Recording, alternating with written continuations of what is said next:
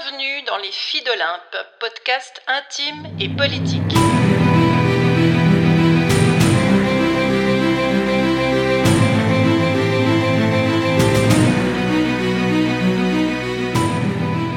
C'est reparti pour le défi J'envoie 2024. Chaque jour de janvier, un épisode et une contrainte narrative pour stimuler notre imagination, se lancer un pari et aiguiser votre acuité et peut-être votre fidélité.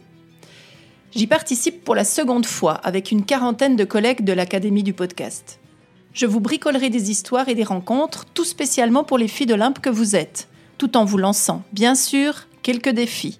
C'est parti Voici l'épisode 1 où je vous partage mes grands objectifs 2024 et je vous fais réfléchir aux vôtres.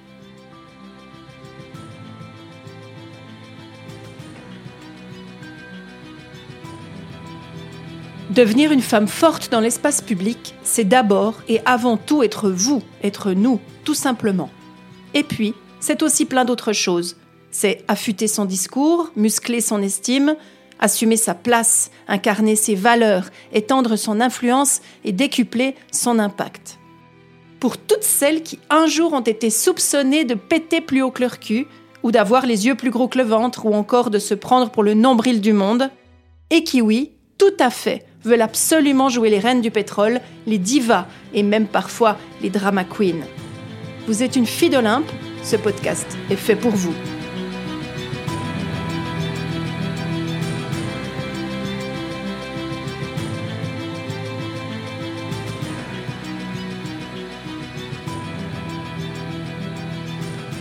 Je ne sais pas ce qu'il en est pour vous, mais pour moi, me fixer des objectifs est toujours une gageure.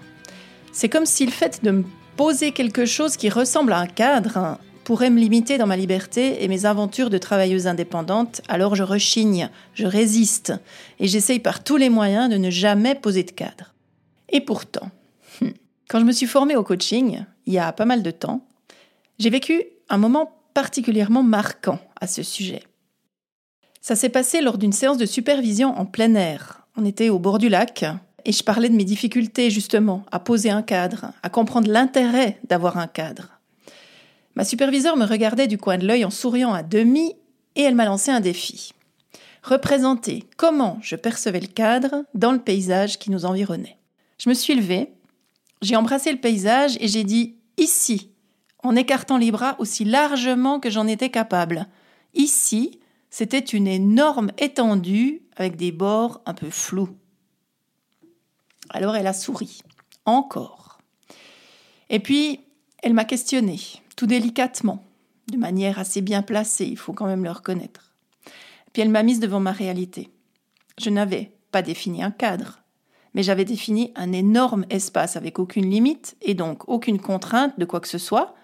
Ce n'était pas un cadre, mais c'était une vision très erronée de la liberté. En fait, avec l'espace que j'avais défini, je continuais de nager dans le flou. C'est là qu'elle m'a proposé de me tourner sur le côté. Évidemment, un espace que j'avais même pas regardé.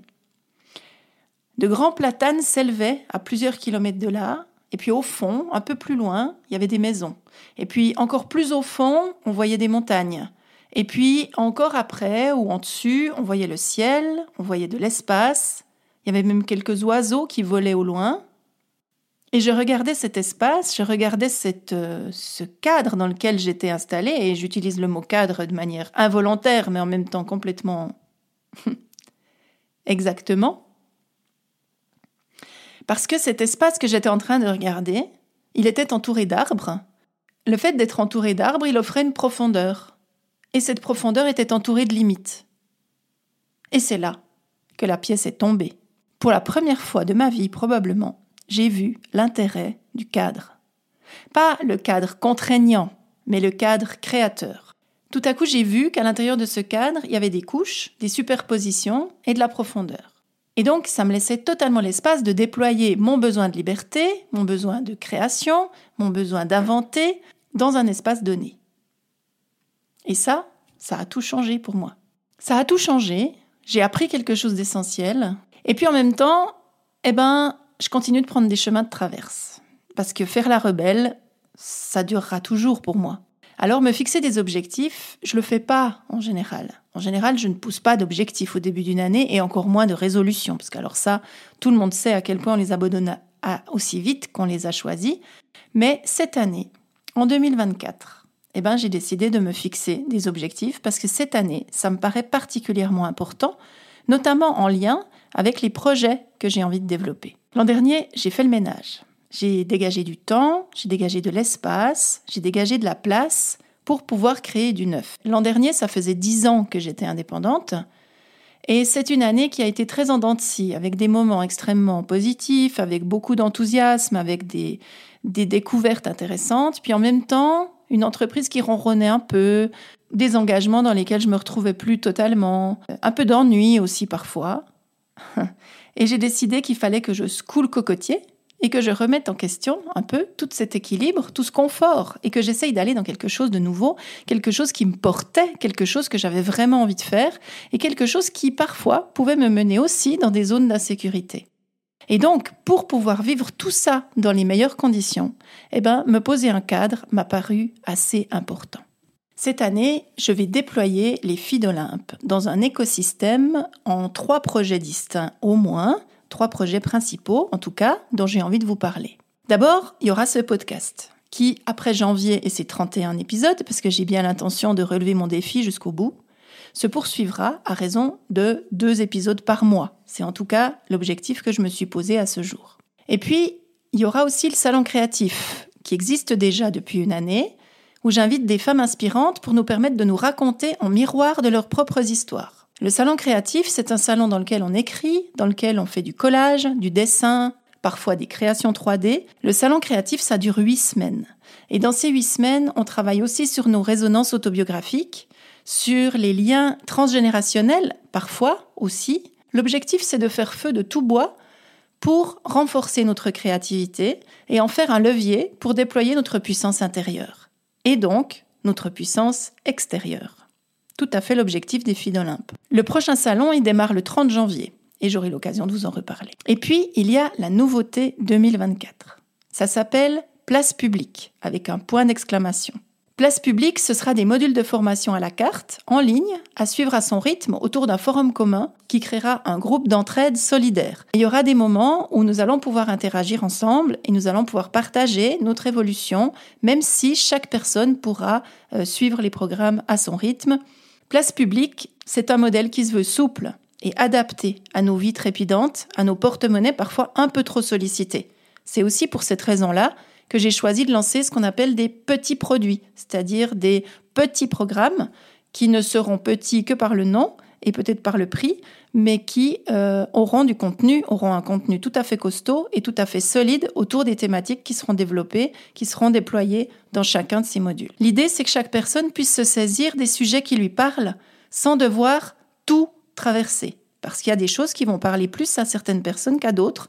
Et donc, tout ça va pouvoir fabriquer un groupe, une communauté de personnes intéressées à ces thématiques-là, sans avoir besoin de tout suivre, de tout faire et d'être engagé sur le long terme. J'ai choisi cette version-là aussi parce que je vois que moi, je ne suis pas engagée sur le long terme. J'ai besoin d'être euh, stimulée, j'ai besoin d'être sollicitée, j'ai besoin d'être suivie aussi parfois. Mais hum, les formats longs, c'est pas les formats qui me conviennent le mieux.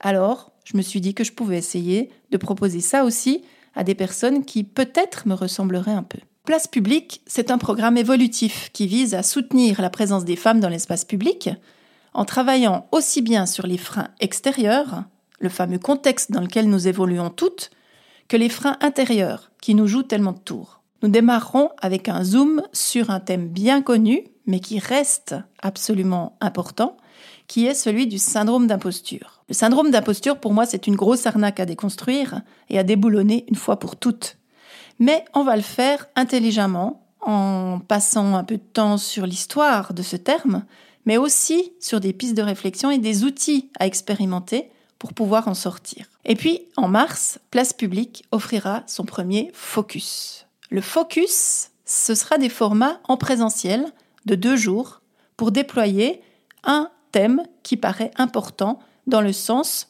de ce qu'on cherche à faire avec ce programme.